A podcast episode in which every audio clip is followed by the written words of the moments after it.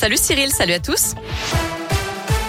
Elle a une, le prix Nobel de la paix décerné à deux journalistes aujourd'hui, la Philippine Maria Ressa et le, le, russe Dimitri Muratov pour leur combat pour la liberté d'expression. Une liberté bien souvent menacée dans leur pays par la répression, la censure, la propagande ou encore la désinformation.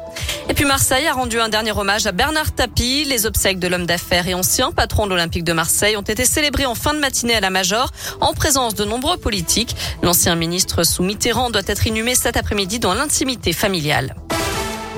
120 enfants testés positifs au Covid cette semaine. Autant de classes fermées. C'est le bilan publié par l'Académie de Lyon. Aucun cas de Covid n'a été décelé chez le personnel des écoles. Presque 17 000 tests à l'hiver ont été réalisés. C'est deux fois moins que la semaine précédente. Alors que le port du masque à l'école ne sera plus obligatoire à partir de lundi dans 21 nouveaux départements, le monsieur vaccin du gouvernement Alain Fischer recommande de la prudence face à l'épidémie. Pour l'instant, il est raisonnable de maintenir les gestes barrières et l'utilisation du pass sanitaire, dit-il. L'État a confirmé hier qu'aucun allègement du pass sanitaire n'était envisagé avant au moins le 15 novembre. Il faut bloquer les sites porno en France. C'est l'avis de 55% d'entre vous, d'après la question du jour sur radioscoop.com. La justice pourrait bloquer les sites pour adultes à la demande des associations de protection de l'enfance qui dénoncent des accès beaucoup trop simples pour les mineurs. La décision est attendue aujourd'hui. En bref, le champion de France du dessert vit dans la région. Pierre-Jean Quinonero, originaire de Thiers, dans le Puy-de-Dôme, a remporté cette semaine le concours qui se déroulait en Seine-Maritime. Lui est auréolé de son Bocuse d'or. Le chef David Tissot est venu rencontrer des élèves dans son ancien lycée professionnel Hélène Boucher de Vénissieux ce matin, peut-être pour inspirer des vocations. En foot, qui sera le prochain Ballon d'Or? La liste des nominés doit être dévoilée à 17h30 ce soir. Plusieurs Français pourraient d'ailleurs y figurer. On pense notamment à Kylian Mbappé ou encore au Lyonnais Karim Benzema.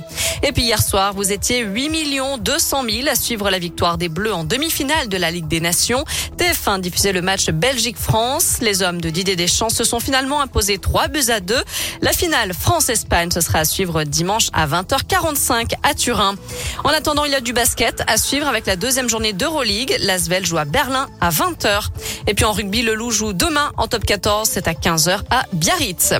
Enfin, nouveau jackpot à l'euro million, Cyril. 202 millions d'euros sont mis en jeu.